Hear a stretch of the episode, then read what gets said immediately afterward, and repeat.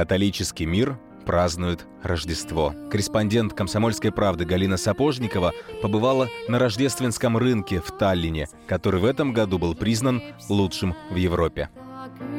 Еще даже не видишь Радужную площадь, еще только стоишь на подходе к ней и можешь лицезреть в небе только старого Томаса, но уже пробивается сквозь толпу и рождественский свет незабываемый, неповторимый запах, запах рождественских угощений, которые готовят на лучшем в Европе рождественском рынке. Только несколько шагов отделяют нас от главного новогоднего и рождественского зрелища елки, а губы уже расплываются в улыбке, потому что сама атмосфера рождественской площади, она передается за несколько кварталов. Вот этим иностранным разноголосием, запахами пряностей, с орешками, которые здесь продают девочки в средневековых костюмах. То есть действительно атмосфера абсолютно волшебная. Вот идешь и улыбаешься.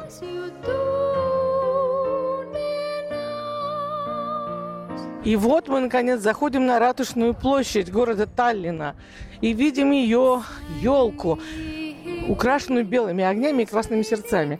Я должна сказать, что за те 30 почти лет, которые здесь разрешено стало снова праздновать Рождество, произошли большие перемены. Дело в том, что изначально таллинская елка, она всегда была украшена белыми огнями. То есть, что непривычно для нас, поскольку для нас Новый год – это карнавал, это множество красок, целые такие вот цветные палитры. А здесь Рождество, сам праздник совпадает с языческой традицией, с днем зимнего солнцестояния. Самый короткий день выпадает, как раз совпадает с рождественским. И потому считалось, что елку нужно украшать светлыми огнями, чтобы помочь солнцу вернуться.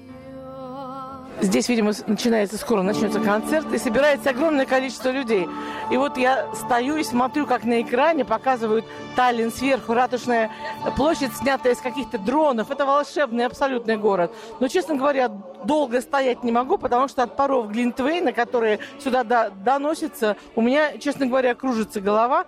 А, а, кстати, вот то, что показывает на экране, Таллин снятый сверху, это очень походит на сказки Ганса Христиана Андерсона. И вот именно в том мультфильме, который известен всем советским и российским детям, потому что ощущение, что ту старую Даню рисовали именно в Таллине.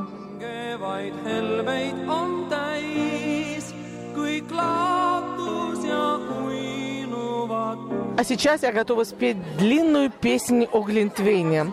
Дело в том, что, объездив множество рождественских рынков, я пришла к четкому убеждению, что лучше, чем таллинский глинтвейн, нет и не будет, и не придумано еще. Дело в том, что мало того, что здесь цена достаточно адекватная в сравнении с многими другими, здесь еще и разнообразие невероятное. То есть, кроме классического глинтвейна, стоит он 3,50 евро за бокальчик и 12% среднее содержание алкоголя. Так вот, кроме классического глинтвейна, здесь есть мой любимый вишневый, есть просто называется сильный, 20-процентный такой, сильный в алкогольном отношении глинтвейн. Есть глинтвейн с добавлением ликера ванаталин, есть э, апельсиновый, есть черничный. То есть здесь огромное разнообразие, и можно не только погреться, что мы сейчас и сделаем, но и, в общем, купить домой какую-то бутылочку, чтобы разогреть. И это еще не все. Вот я зашла и вижу облепиховый глек, облепиховый глинтвейн. И вот абсолютно что-то такое новое появилось, э, глинтвейн с пузырьками. Я не знаю, что это такое, 14% алкоголя. Пробовать страшно. Я все-таки пойду к своему вишневому. А сейчас я вам кое в чем признаюсь. Раз в год я делаю это я ем кровяную колбасу. Делаю это исключительно в Таллине, на рождественском рынке. И узнав однажды, много-много лет назад, рецепт, как эта колбаса делается, я потом постаралась на всю жизнь его забыть. Потому что это было что-то страшно людоедское, как перетирается сухая кровь с крупой, с жиром, запихивается в кишки, где-то там долго томится, но поджаренном состоянии, это очень-очень интересно. Но, честно говоря, в другое время года, кроме как эм, предрождественское время, я это блюдо и не пробовала, и другим не советую, да его и не продают никогда, нигде. И есть еще одна маленькая тайна. Я много раз покупала эту колбасу э, в магазинах и привозила в Москву, в разные российские города, как такую эстонскую экзотику. И ни разу мне не удалось это правильно приготовить. И ни разу никто это не съел. Все только выплюнули. То есть вот какой-то, какая-то это тайна этого места, что кровяная колбаса, сделанная в Эстонии, получается вкусной только в Эстонии. Я должна сказать, что таких истовых ценителей рождественской кухни, как я, в Таллине немного. Здесь, кроме кровяной колбасы, есть и множество разных сосисок, и рождественский лосось. И вот что совсем удивительно, этого блюда я раньше не видела. Здесь есть рождественские пельмени. Честно.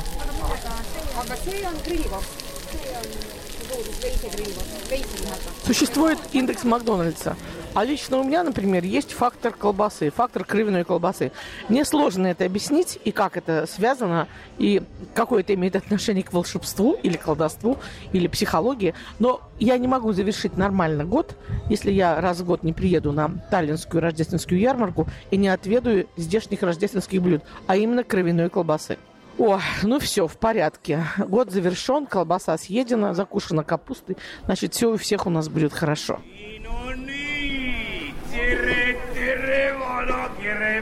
Вот кого все ждали. Дед Мороз на сцене. Здесь по самому народ и собрался, и ждали. И он приехал.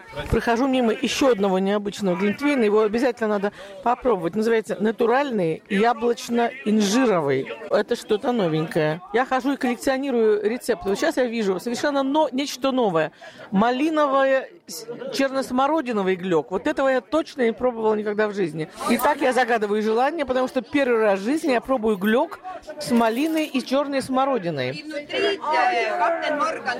Ой, и там еще внутри капитан, темный ром, капитан Морган. Сейчас попробуем. Я загадываю желание. Это класс. Это абсолютно супер.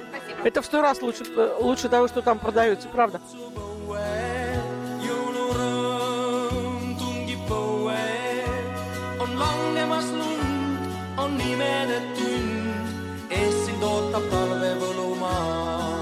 Наверняка у многих слушательниц возникнет вопрос, а что здесь можно купить на рождественской ярмарке? Рассказывают, я как такой эстонский акын стою посреди ратушной площади, смотрю, что происходит вокруг меня и говорю, докладываю. Слева стеклянные шары, эксклюзивные елочные игрушки. У меня в московской квартире есть несколько таких чудесных совершенно балерин со скрипками, каких-то волшебных скрипачек, птиц с невероятными хвостами. Э, это одно дело. Другая история, конечно же, варежки. Здесь, несмотря на то, что нет ни снежинки, надо понимать, что Эстония – это страна северная, и когда-то здесь снег был. И эм, э, этот промысел вязания узорчатых э, варежек и носок, он, носков, он, разумеется, остался. Всевозможные брелочки, кованые вазы, честно говоря, шарфы – пончо таких э, с вывезенными оленями, свечи очень популярны, кстати, конечно же, очень много свечей, продукты совершенно невероятного, кстати, качества прибалтийские сыры, очень хорошие. Они сделали, так сказать, большой рывок за годы санкций, когда мы от них отказались. Россия сделала рывок в сырном бизнесе, да, но здесь, в общем, люди от отчаяния, когда им пришлось уничтожать продукты, которые были больше не нужны, они тоже постарались и сделали кое-что эксклюзивное. Я, например, купила один сыр в виде сердца, еще один сыр с грибами, и еще какой-то такой невероятный сыр. Андре, э, эстонский сыр, он хрустел на зубах, но при этом хрустел невероятно аппетитно. Ой, какие же игрушки, какие шикарные игрушки. Вот, у меня есть птичка, у меня есть скрипачка, у меня есть балеринка, у меня есть принцесса. Но лучше рассказать, кого у меня нет. У меня нет ни лошадки, ни барашка, ни еще одной лошадки, ни пирата, ни скрипачки в перьевой юбке, ни вот этого шикарного яйца Фаберже. И вот похоже, похоже, я отсюда не уйду без него. Похоже, я все-таки что-то куплю. Либо это яйцо Фаберже, либо вот эти невозможные сердечки.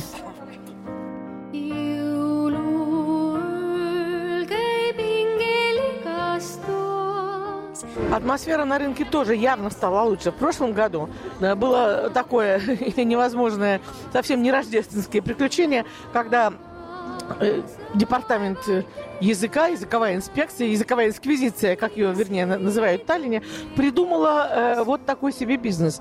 Она заслала контролеров, которые ходили по вот этим э, рядам, по лавочкам, и выясняли, кто из торговцев не говорит на эстонском языке. Естественно, допустим, вот мы годами покупаем печенье и копченое мясо у литовки Риты. Естественно, она на языке не говорила, за что заслужила штраф 30 евро. И таких было немало. И это было довольно ну, и смешно, и карикатурно, и забавно, и горько наблюдать одновременно, когда стоял э, торговец, а рядом, э, как такой истуканчик, стоял переводчик. Кто-то из местных, нанятых за копейки, который просто все переводил, все, что, все вопросы, которые задавали э, местные посетители. Но в этом году, по свидетельству очень многих людей, многих об этом спрашивала, ничего подобного не происходит, потому атмосфера самая дружелюбнейшая, и, видимо, именно поэтому рынок был признан лучшим в Европе. Единственное, чего здесь нет, это нет нет России. России нет ни в каком виде. Я, честно говоря, надеялась хоть какие-то сувениры или товары увидеть, потому что, ну, купеческий мир, он не должен спотыкаться о барьеры дипломатии э, и конфликтов. Но, увы, этого нет. Этого нет. Ну, может быть, когда-нибудь будет.